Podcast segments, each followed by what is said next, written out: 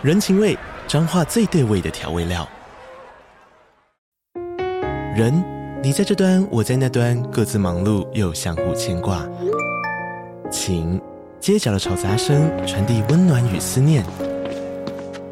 味，是从每一个转角飘出的乡愁。这里是彰化县政府 Podcast 节目《彰化早咖》，我是主持人内克。从彰化大小事各具特色到旅游攻略，透过轻松有趣的访谈，带着大家走进最在地的早咖。准备好了吗？彰化的故事，我们说给你听。以上为彰化县政府广告。总之，中国大陆是强劲的竞争对手啦。我想，台湾没有放松的本钱啊，千万不能觉得好像自己遥遥领先啊。你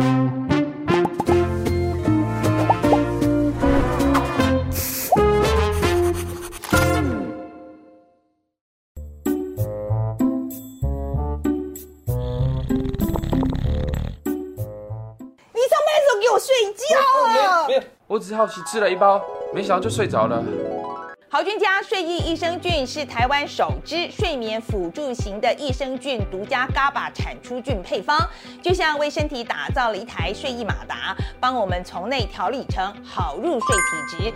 好菌家对这个产品非常有信心，推出了首购四十天无感退费的活动，退费机制很友好哦，觉得没感就可以退费。每个人的体质都不一样，真正感受到改善的时间点也不同，听别人推荐不如自己试试看吧。还不赶快试试看！今天在上匪夷所思的这个正片之前呢，我们先来进行一下这个 bonus 的单元好了。嗯、这个单元我还，我还没想出来要叫什么。突发奇想，看了一堆留言之后有话想说。对，因为我觉得呃，我们粉丝真的非常的呃。比如我们观众啦，我们观众非常踊跃的来留言哈，我觉得也要有一个这个单元来回应一下大家。那这一次呢，主要是我们连续谈了两集的这个福茂，是，我必须要说，我觉得大家对这个议题的热度呃的热忱有超过我的想象。所以为什么我要提案嘛？就是我要我就是预见了会有这个争议，所以我你有预见吗？你真的就有预见吗？我觉得它有话题性啦。我觉得所以有没有这个热度有没有你想象中的高？呃，还是你觉得差不多？我觉得比我想象中高一点，老实讲。哎，对我也觉得，因为刚开始的时候我们在谈的时候，我真的觉得这福茂都已经死多久了，怎么还会有人想要讲这个东西？哎，就我讲的，这大家真的都很有兴趣啊。那我现在为什么说我特地想要跟大家讲讲啊？就是我的感想，就是因为我真的觉得我们的留言的品质实在太高了。OK，因为这个这个太容易造成在政治口水战，哈，大家让让大家上来战蓝绿这样子。但是我必须要说，我们连续两集的留言的品质都很高，呃，我非常感谢大家。其实今天最重要重点，我就是想要感谢大家来参与我们讨论的时候，是我觉得真的是一个展现了一个在社群媒体上，呃，一个很好的风范哈。我我我真的觉得大家的讨论的态度啊，或者是措辞啦。呃，逻辑思维上面，我觉得整体的表现非常好。我举个例好了，那个时候在二零二七的时候，其实也会看到，因为二零二七还会看到蛮多就是对岸来的朋友，那其实那个时候留言就会蛮多谩骂的。不过我们那时候其实坦白讲，团队在做这个议题的时候，其实也蛮担心的，被说就是、我们在配合谁，然后去打击某个人。但其实呃，还是有这样的少部分这样留言。但其实我想强调是说。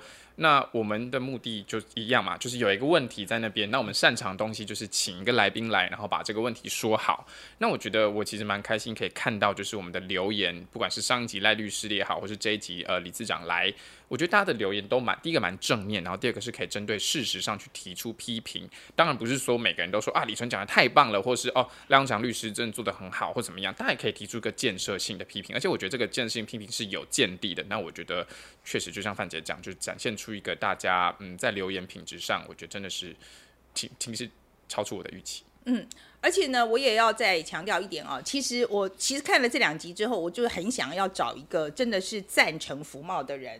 来谈这件事情，我们有在找哦，但是不好找。我我必须要讲，真的真的不好找，因为很多人好像这个时候好像是不是觉得这个站出来讲风向有点不对，所以我们还在努力当中啊，不是说表示我们就放弃了这样子啊。反正这个这个，我觉得我们这是有一个有一个留言讲得很好，说我们是滚动式的讨论嘛，哈、嗯。然后呃，另外一个是呃，有很多有很多网友提议说，让我们找一正一反。好，这样一个方式来辩论，这样我为什么很抗拒这个形式？就是因为我希望大家可以把一个人的想法听清楚。听清楚他在想什么，不管你的立场是什么，他的立场是什么，呃，我觉得大家可以有一个，就是可以真的把自己的想法讲清楚的一个地方。我们这个节目是为了这样设立的，所以我其实不会，我想短时间之内。嗯，除非是有很适合的议题哦，不然我可能不会做这种操作。我记得我们以前就跟你提过了，很久以前就提过。对对，所以我觉得目前来讲，我会 prefer，我会还是希望说用这种一对一的方式来进行。嗯、那也许会有不同意见的人，但是他们会有足够的篇幅把他们想讲的话讲清楚。嗯、OK，这是我我希望我们可以做到的了哈。陆莎莎，你们准备什么留言？你的印象特别深刻的？其实我按了很多赞，默默按了蛮多的赞，就是我觉得你只要是中肯的发言，基本上我都会。就是给个，就是用管理员权限给个小爱心这样子。如果我觉得不一定，这个我必须强调一下，就是按赞不一定完全代表赞同，也有可能是呃这东西值得我们思考。就是，但我觉得整体而言，我你可以看到，其实我按了蛮多，就代表我代表我其实看大家留言，其实我看的是蛮有趣的。所以我觉得对于这样的留言品质，我觉得蛮赞许。我举一个例子好了啦哈，就有一位网友就在讲说，他说。呃，李老师有没有想过，十年前如果通过服贸移民将改变台湾人口的结构，使使中人啊、就是中国人在二十年内过半不战而并台，那如新疆、西藏啊、内蒙、港澳，这才是中国真正的目的。OK，好，那他后面还讲了一些了，那意思大概是这样了哈。那我要讲的是说，这个还是要讲清楚哈，就是说，其实我觉得真的开放服贸，是不是真的就开放中国移民，这是两件事，这样子。OK，好，然后。可是我还没有回，那马上就有另外一位呃网友是上来讲述哦，他就说应该说过去全球环境如果细节好好谈是利大于弊，但现在因为全球趋势让好好谈细节都是弊大于利。对我来说，完全信任他们的制度是有危险的，少赚一点比起之后脱离不顺利，我认为不算什么。但这些机会成本必须让大家都清楚，才有讨论的空间。这是就是说我讲的这种重点就在这里哦，不管立场是什么，然后当时这个时空的转变是什么这样子，但是我觉得最。重要的是，我们要有一个讨论的空间，这是一个很重要的题目。那我们有一个讨论的空间。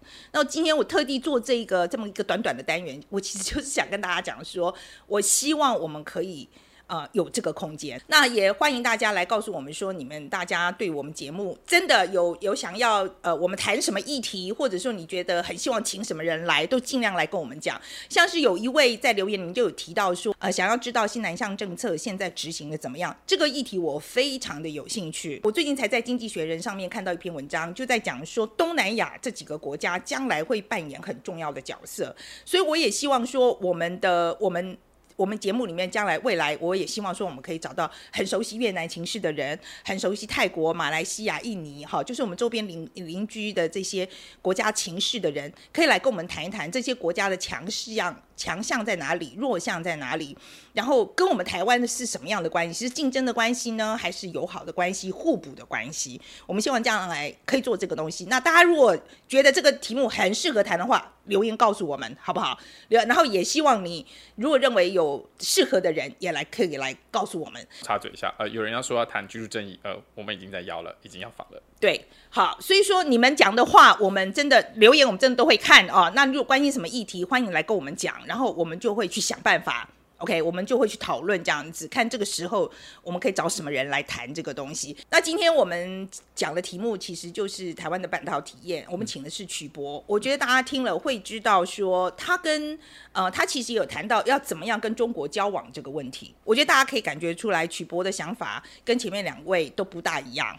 OK，所以我觉得对我来讲，这其实是一个延续性的议题，它其实都是有互相关联的。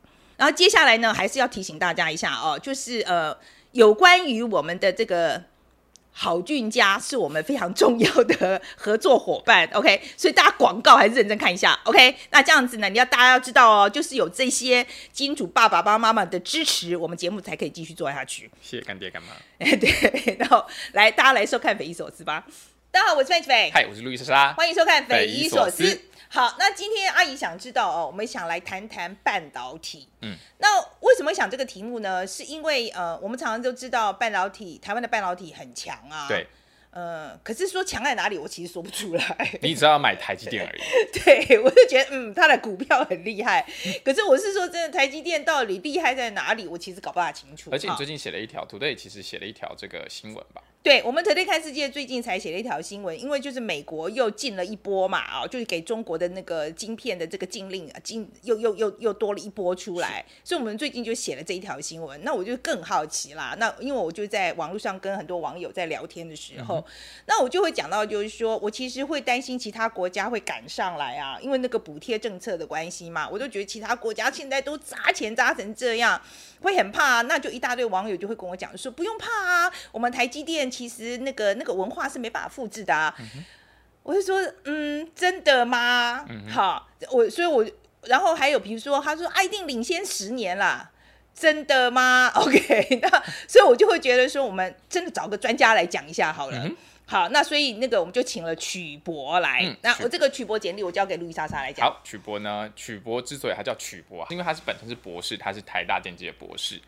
所以就叫做曲博。他们说，呃，所以我如果是范，我是博士的话，就是范博。是范博。那你就是陆博。我没有博啊，我没有博，谢谢。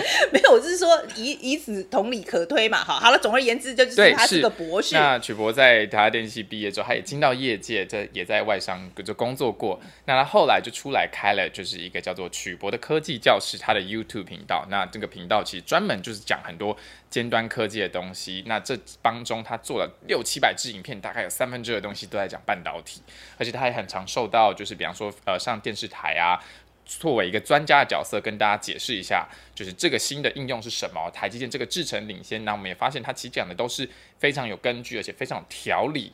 那我觉得以请曲博来讲，半导台湾半导体，请他跟我们分析一下这个现况，我觉得是蛮适合的。好，那路易莎莎，你想问他什么？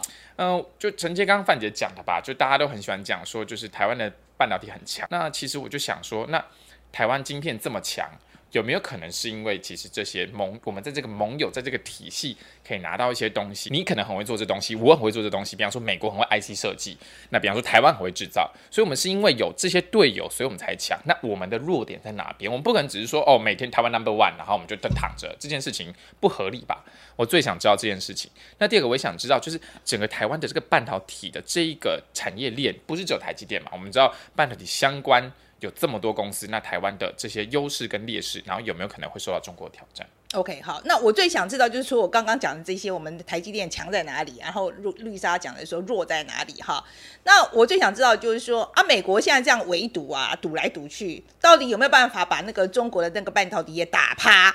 这句话从美国人的嘴巴里面讲出来特别有意思。我就我想知道到底有没有用啊？OK，就是我们现在这样把它堵成这个样子，到底有没有用？OK，然后另外一个我要特别提醒大家啊，因为我觉得今天做这一集，我是希望呃，是我们众多的。呃，这个谈半导体的题目的第一题，所以会有很多可能会比较基础一点。阿姨现在胃口越来越大了。呃、然后，然后我觉得很多观众呃，也许会觉得，就长期追踪半导体相关新闻的观众可能会觉得有点浅。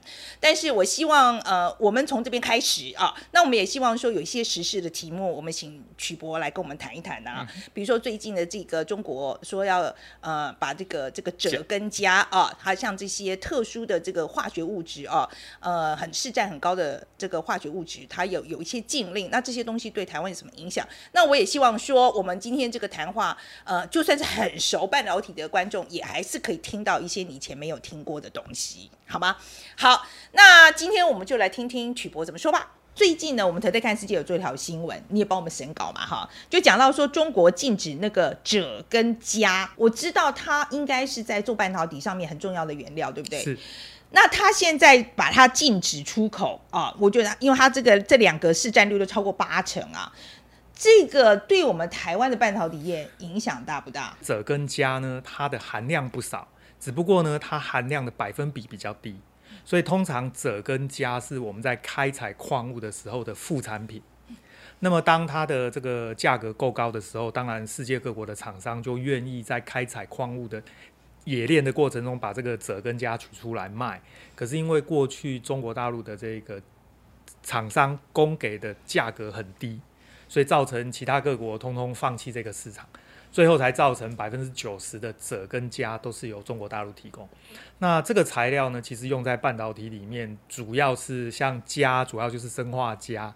那这一类的，我们称为第二类的半导体，它主要就做两个功能，一个就是我们无线通讯用的射频元件。那另外一块就是砷化镓会发光，所以所有的发光元件，包含 LED，包含半导体、镭射，都是使用砷化镓这一类的材料。那鍺的话，主要就是矽鍺晶圆，大部分也是做功率放大器，就是射频相关的元件。这些材料在中国大陆开始有这个审核的制度之后呢，我相信材料价格一定会涨，所以对整个市场会有影响。但是我认为影响没有很大，主要原因是因为中国大陆并没有禁止出口，它是要审查，所以在这种状况下，就是价格会上升，但是大家还是买得到。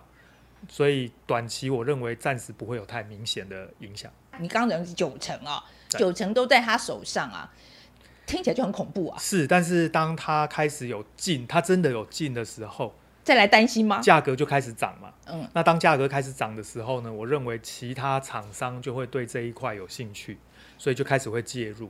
第二个是那个我刚刚讲，就是美国还有欧洲其他国家，我相信他们也会认为这个。不可以被中国大陆掌控，所以在政策上也有可能会去鼓励这些厂商生产这些材料，所以我才会说主要的影响还是涨价啦。那当然对中游、下游这些厂商会有一些影响，但是不至于说没有这个材料可以用。嗯，那所以说对台积电好了，影响大不大？不大，因为台积电是细为主的产业。它本身不太做生化家，那影响比较大的应该是更上游的做晶圆的，因为生化家晶圆有一半是家，那个用量就大，影响会比较大。但是我相信它会涨价啦，啊，最后这个价格一定也是客户要买单了。嗯，所以好，其实不用担心。然后我们看到美国现在围堵中国的半导体，围堵得很厉害嘛。那你在二零二零年的时候，我记得你有讲过，你认为中国呢，它的基础工业很强大，而且有很大的这个内需市场，所以美国这样搞，顶多。是拖慢它的发展而已，是没有办法搞垮中国的。你现在的想法还是一样吗？确实一定是拖慢它的速度，而且这个拖慢其实还蛮拖蛮久的。但是呢，没有办法让中国的半导体产业垮掉。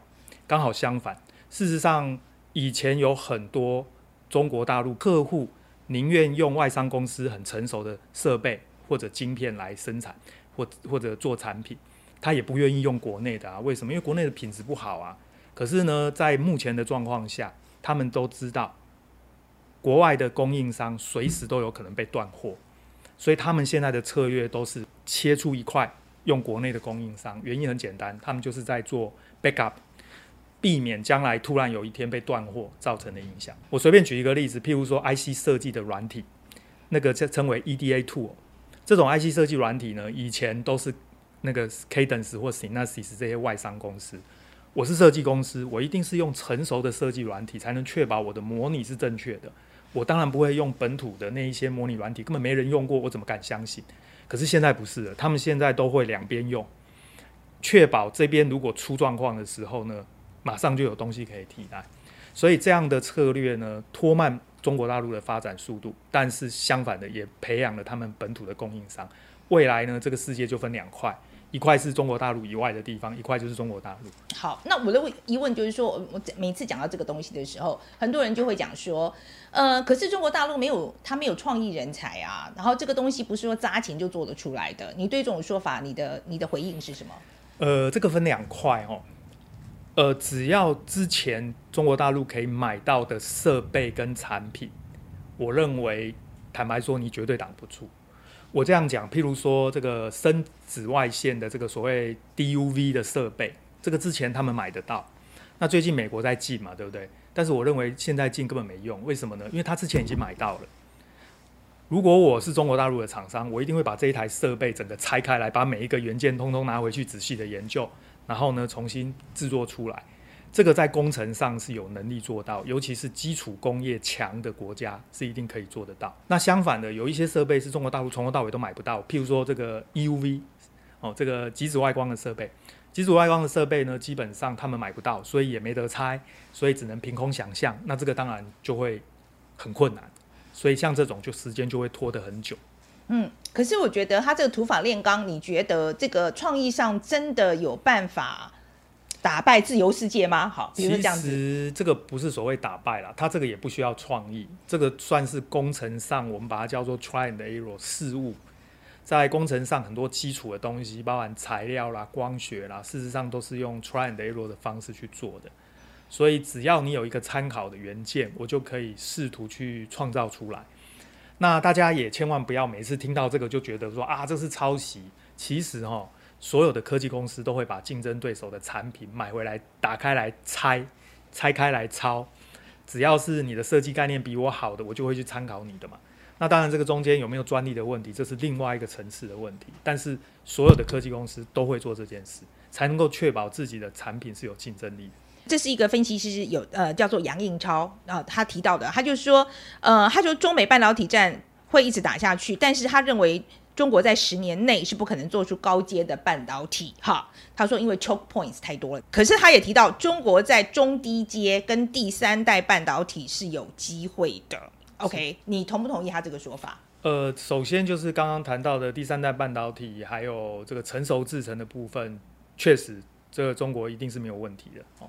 但是至于先进制程，我觉得要稍微定义一下先进制程的程度叫先进。呃，以台积电他们现在定义是十纳米以下才叫先进制程，但是一般我们是认为只要是鳍式场效电晶体的都算先进制程，所以应该是二十纳米以下就算先进制程。呃，坦白说，中芯国际其实之前就已经被国外的媒体拆开他做的晶片，就发现了他已经做出七纳米的制程了。哦，当然后来这个设备显然现在没有办法买到嘛，所以它意味着它没有办法扩充产能，所以它产能是受限的。哦，我认为十年之内要它要做到二十纳米以下是一定可以的，但是要做到十纳米以内的话，难度会比较高。主要是因为很多设备它现在也被禁了，所以这一部分会比较困难。可是你，我听你的讲法是，它其实最终是有办法解决这个问题的。呃，除了极紫外光的设备，那个复杂度太高。但是除了这个以外，深紫外光相关的设备，也就是十纳米以上相关的设备要突破，特别是中国大陆在基础工业的部分，其实并没有落后很，所以我认为是有机会。而且这市场其实蛮大的，对不对？我觉得重点还是在于。这个基础工业强的国家要做这些东西都有机会。那第二个重点就是它有内需市场，因为你的产品要出口到国外，你要跟国外厂商竞争，你竞争不过人家，你根本一点生存的机会都没有。但是你现在是内需市场，那内需市场它当然只要国内的产客户愿意接受啊，比较落后一点，甚至是政策规范大家一定要用，我觉得它就能够赚到钱，这些厂商就能够去研发精进。对，嗯，总之，中国大陆是强劲的竞争对手啦。我想台湾没有放松的本钱啊，千万不能觉得好像自己遥遥领先啊，不是这样子的。对，OK，好的，先简单讲一下这个，我知道 IC 有分上中下游嘛，啊，那先跟大家讲一下这个到底是什么好了。呃，整个半导体呢，大概就分上游就是原物料材料哦，这个是比较偏基础工业哦，那中游。呃，通常就是我们讲的晶圆代工这一类，那下游大概就是封装跟测试哦，这是上中下游。那上游通常都是基础工业，所以坦白说，台湾就是基础工业比较落后。所以呃，台湾有中美晶在长晶棒拉切晶圆哦，这个是材料的部分。但是我们的第三代半导体就是做得不好，碳化系哦就做得不好，原因就是基础工业。我们其实不是那么够。那中游的这个我们讲制造的部分，那当然台积电是因为很早就跨入这个领域，先进制程，然后再加上它所有的这个原设备，它都可以买得到，没有任何限制，所以呢，它就有能力把它做到极限。那但是相反的，台湾这个上游产业里面的这些特用化学品啊，还有一些先进的材料啦，不只是晶圆哦，在半导体厂用到很多先进材料，包含光阻剂哦。还有一些 这个高纯度的靶材，这种原材料其实台湾是没有的，那个都是进口的。先进制程的设备也都是进口的，所以其实严格讲，台湾的状况就是我们的基础工业底子是空的或者弱的，但是我们因为可以跟国外买到这些设备，所以我们用他们的设备去精益求精，做出一个很精密的元件。那中国理论上也做得到啊，那为什么他做得这么差呢？主要原因就是因为在过去这二十年，中国大陆最优秀的人才都去做互联网了。为什么？因为用钱赚钱比较快啊，所以蚂蚁金服啊、微信支付啊，确实造就了一批这个年轻人可以赚到很多钱。相反的，这个晶圆代工呢，穿着全身密不透风，然后泡在那个趴在那个晶圆厂里面的无尘室里面，那是非常辛苦的工作啊。中国大陆的人以前不想做这个啊，那相反的，台湾以前就做这个啊。所以 我觉得这完全就是因为时间的关系哦。中国大陆晚了二十年，它就落后二十年嘛，这很正常。那他们现在发现了，所以你会发现过去这几年，中国的政府其实是在打压这个互联网金融，它就是要把人才赶回这个先进的制造。照理讲，如果美国不对他做任何限制的话，其实他会追得很快，因为中国大陆的这些人才其实学习能力很强。这个网友告诉我的哈，我就说我我我不知道这个台积电强到强在哪里，他们就一再跟我讲说它的良率很好哈，可不可以跟大家讲一下这个良率是什么？那台积电为什么特这在这方面特别厉害？呃，良率就是指一个晶圆上面做好的晶片，那么全部的晶片占多少百分比，好的占多少。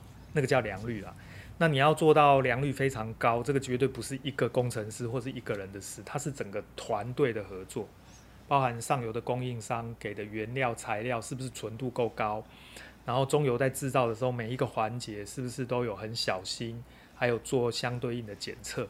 那这件事情坦白说，就是它需要一种特殊的管理方式，或许你可以说它是高压的管理方式，哦，在一群非常认真。的这个工程师努力下面做得到，那这个模式是没有办法复制的吗？我说其他国家，我我现在讲就是说，你科技科技到一个程度，然后再加上你的工程师很勤奋啊，我们不要讲爆肝了，好不好，对啊，勤奋，很勤奋这样子。那这个东西别的国家是没办法没办法复制的吗？有一个重点就是，台积电其实里面的这些工程师学历都非常好。那样学历的人在美国是不会去进原厂，他们会去 Google，会去 Amazon 这种软体公司。所以你看，现在台积在美国建厂，搞到最后都是从台湾调人过去啊！我跟各位保证，台积电的美国厂一定会这个使命必达，当然有可能会延误，然后据说应该会延误一季到两季，但是最后一定会成功。那再加上因为客户。这个因为地缘政治的风险会转移部分的订单，所以台积电的这个美国厂一定会做起来，而且不用担心没有客户。但是你会发现，他就是调台湾的人过去。好，那我们讲就其他国家擅长的东西好了，然后我们这 Chip Four，然后呃，我们先讲美国擅长什么？美国我觉得还是创意啦。你去看 Intel，事实上他们做这个电晶体的结构里面的一些细节，在设计的时候其实是它更有创意的。那韩国三星它厉害的是什么？韩国三星我觉得是成本，因为拼成本还有政府补助哦，韩国绝对不会输。所以以政府补助还有成本上来讲呢，韩国是有机会跟台积电这个一较高下。OK，将来了哈，你觉得是有机会这样子？好，那日本呢？日本就是材料，他们的这个基础工业是非常强的，所以我刚刚说台先进制成的。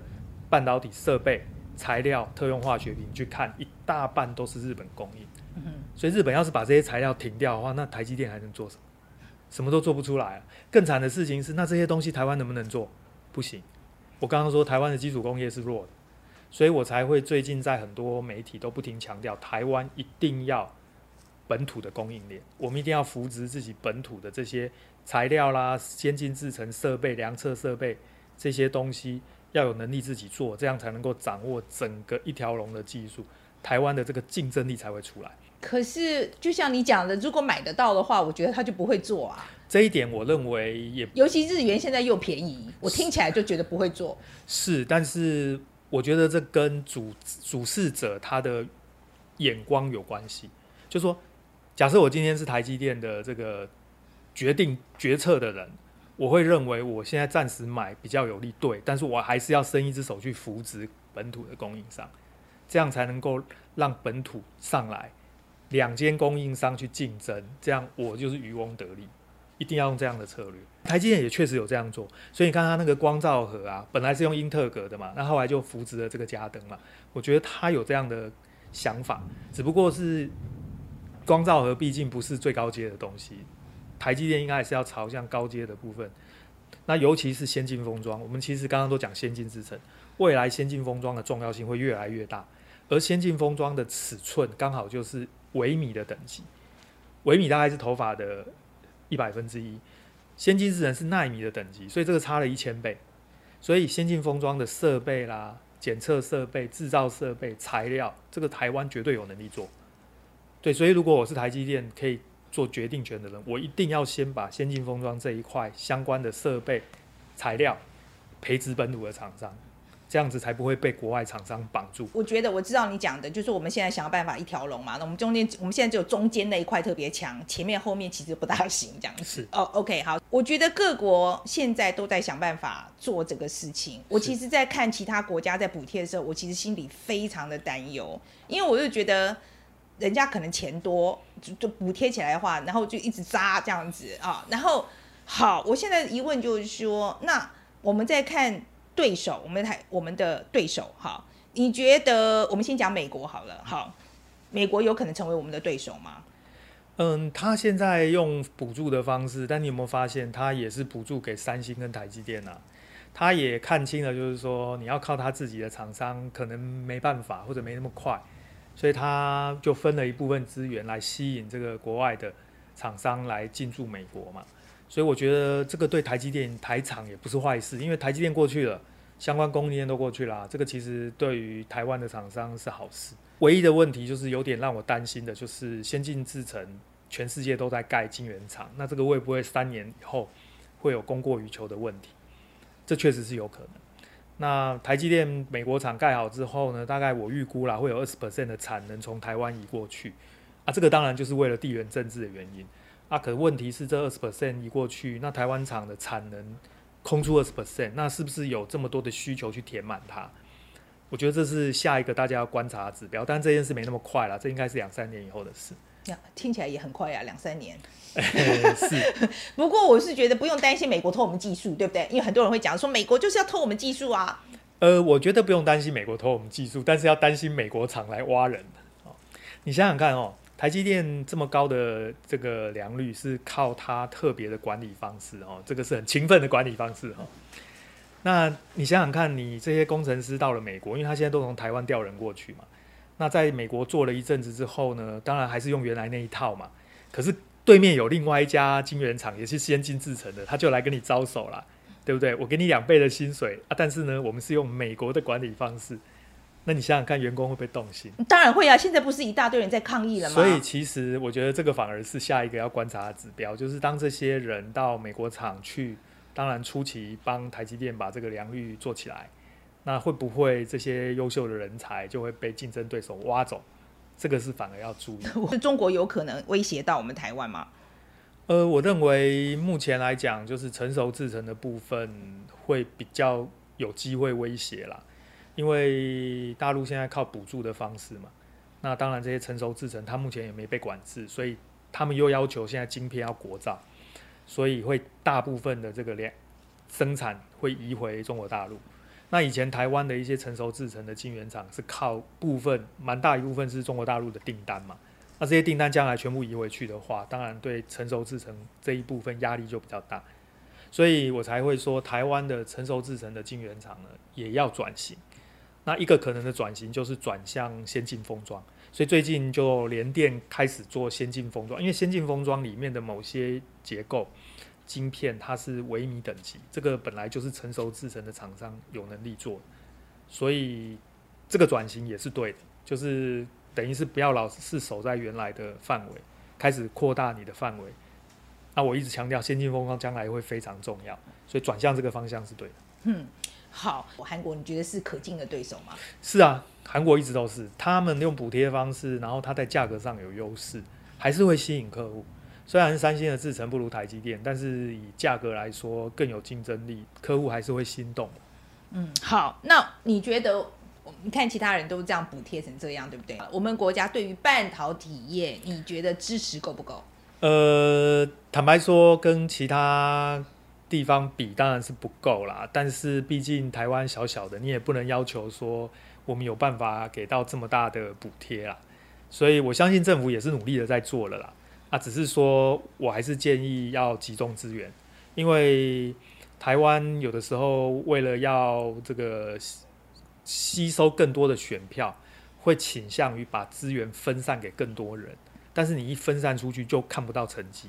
所以之前最有名的例子就是五年五百亿，那个所谓要顶尖大学嘛，最后那一笔预算是五百亿，拆给十几所大学啊，大家分一分，花一花就没了啊。那顶尖大学在哪里？当你把资源分散十份的时候，就不会有顶尖嘛。但是你把资源集中在一个学校的时候呢，而其他学校又很有意见嘛。我想民主的地方就会有这种问题啦。但是不管怎么说，资源还是要集中啦。你要扶持半导体，你还是要集中挑出最有潜力的几个，然后呢，就是补助这一些相关的厂商。我想这个政府也是努力的在做了。那我我我谈一谈那个迷思好了，有一些迷思我我们来打破一下。一直在讲说什么七奈米啊，什么三奈米啊，这些什么什么奈米啊，很多人说认为这是一个迷思啊。他说这个数字呢，只是用来行销的话术。他说第一代三星的十奈米效能可能就输给台积电改良后的十四奈米，这话。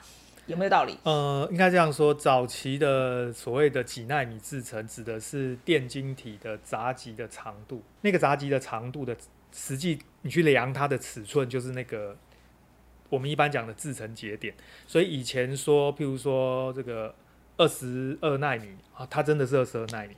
可是到了先进制程之后呢，没有一个标准，所以每间厂商都随便取名字。对厂商来说，它就是一个商品名称。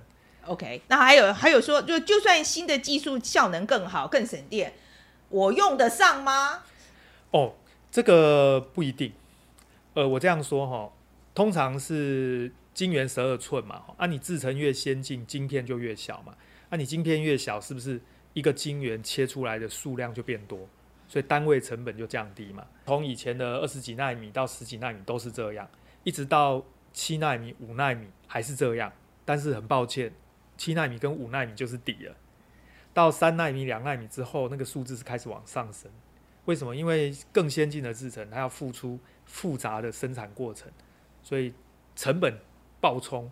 最后你除下来之后呢，没有比较没有省钱，嘿，反而变贵。嗯，那这样是不是大家就不跟呢？不是，应该是说跟的会越来越少。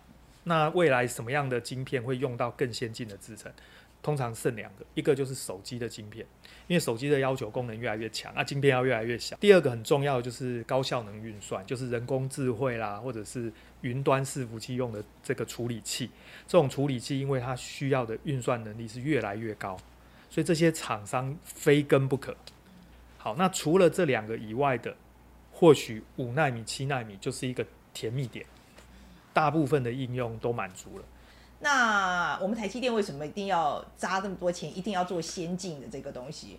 呃，这没有办法啦，因为在科技业里面，你一旦处在领先的地位，你就必须在持续领先，而且要把对手抛在后面，你才能够持续的能够有很好的获利。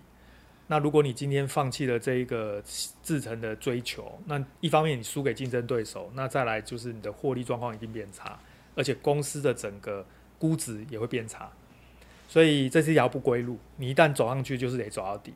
那、啊、你要是放弃，那你就放弃到底。所以像联电，它很早以前说它不做先进制程，因为那个投资成本太大。你刚刚讲到说，未来的世界是分成两块，一个是中国，一个是其他地方嘛，哈，对不对？那我们现在明显是在美国队这一边，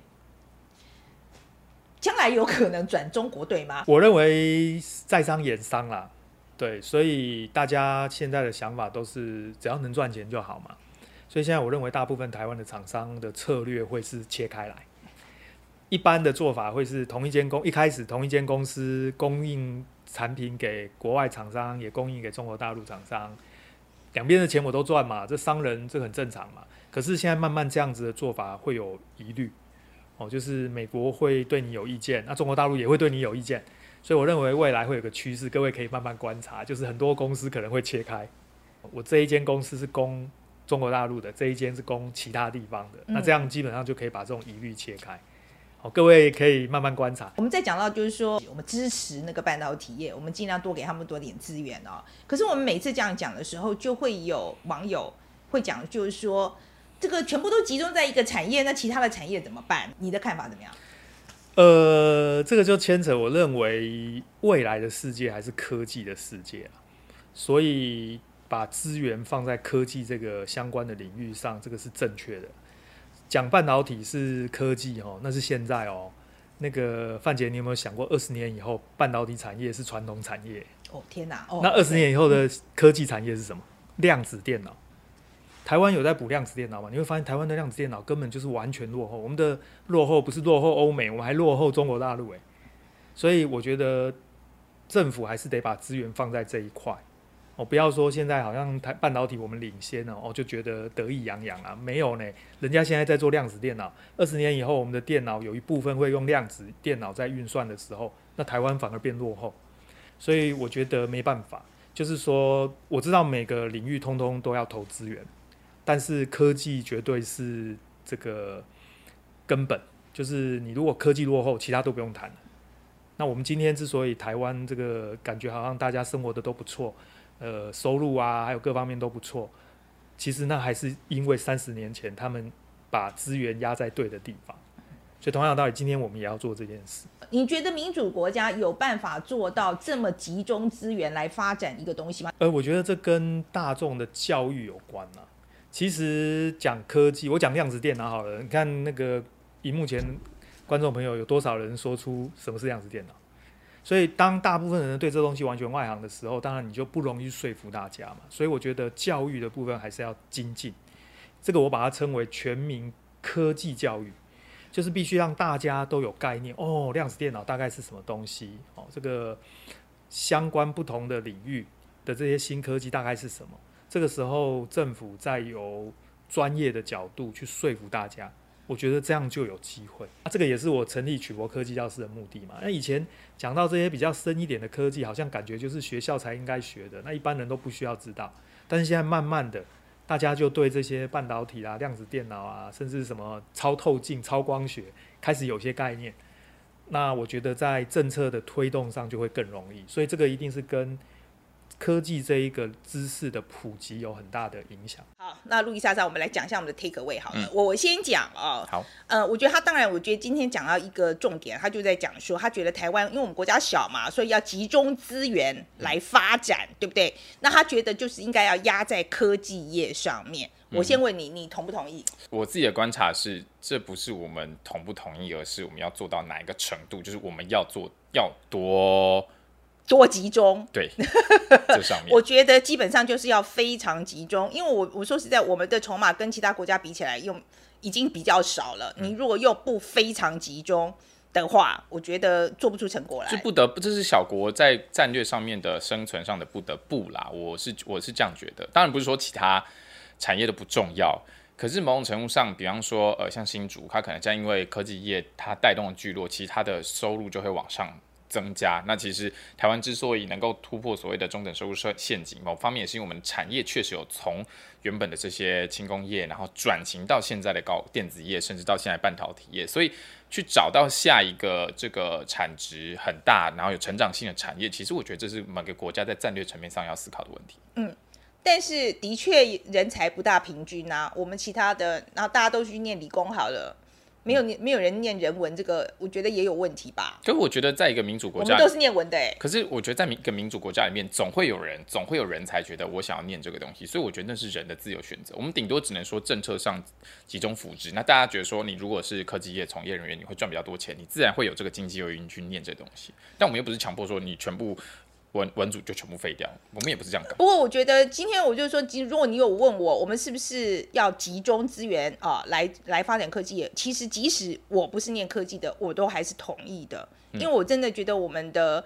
我们的资源真的没有那么多，所以真的要更有效率的运用哈。嗯 okay、那在我们民主国家里面，这恐怕是一个比较困难的议题，需要比较多讨论啊。对，需要比较多的讨论，但不是没有国家做到啊。其实我觉得芬兰人家人也很少，人家也有拿了出来的科技啊。荷兰也是啊，哦，对不对？像那个艾斯摩尔是荷兰，是属于荷兰的嘛，所以人家也有啊。所以我觉得不是做不到的啦。嗯、应该，我觉得，我觉得我们自己要有对自己，我们的体制也要有信心。但是我我真的是觉得我。们需要专心做，好，那另外当然是我觉得，呃，曲波今天在讲，我当然很关切，就是美国这些围堵到底有没有用啊、呃。那听他的讲法，他就是认为他是会拖慢而已，是不可能把它打垮。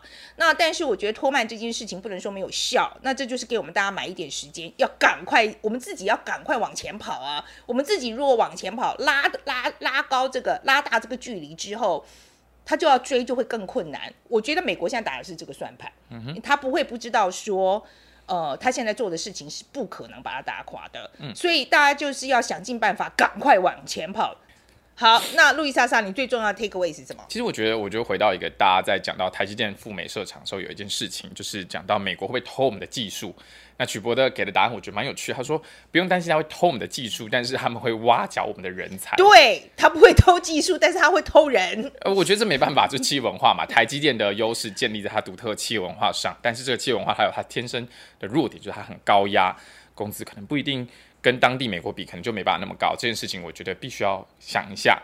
那另外一方面，我觉得蛮有趣的，就是他讲另外那个趋势，就是他说之后，呃，其实我们在金融业上已经看到这件事情，有些这些资本呃私募基金，它其实开始已经把中国的。公司拆开了，变成独立营运。他说，我们可能在半导体上面也看到这些，不管是原料、晶片也好啊，这些原料，它就可能会拆分成两个公司，一间公司专门做美国呃其他国家的生意，一间公司专门做中国生意。这件事情也可以看到它的拆分。那最后一个回到，就是大家现在在讲说中国加一，也就是说我们要找一个除了中国以外的其他供应链来源。那我觉得这件事情套用在我们的半导体的这个产业上也是蛮合理的，也就是我们的材料都是从国外进口。那这东西吃掉我们很大的利润，那我们确实也要扶持我们本土的产业。当中国因为它被打压，而它想要扶持它本土的半导体供应链的时候，其实我们在前后端，台积电自己本身有这么多的资源跟市场，台湾绝对扶持得起来。我觉得这件事情也是要我们可以再思考一下。另外还有一个就是他讲到那个基础工业的东西啊，哎、嗯欸，我觉得这个部分也很重要啊。我觉得我们的我们的基础工业为什么一直做不起来啊？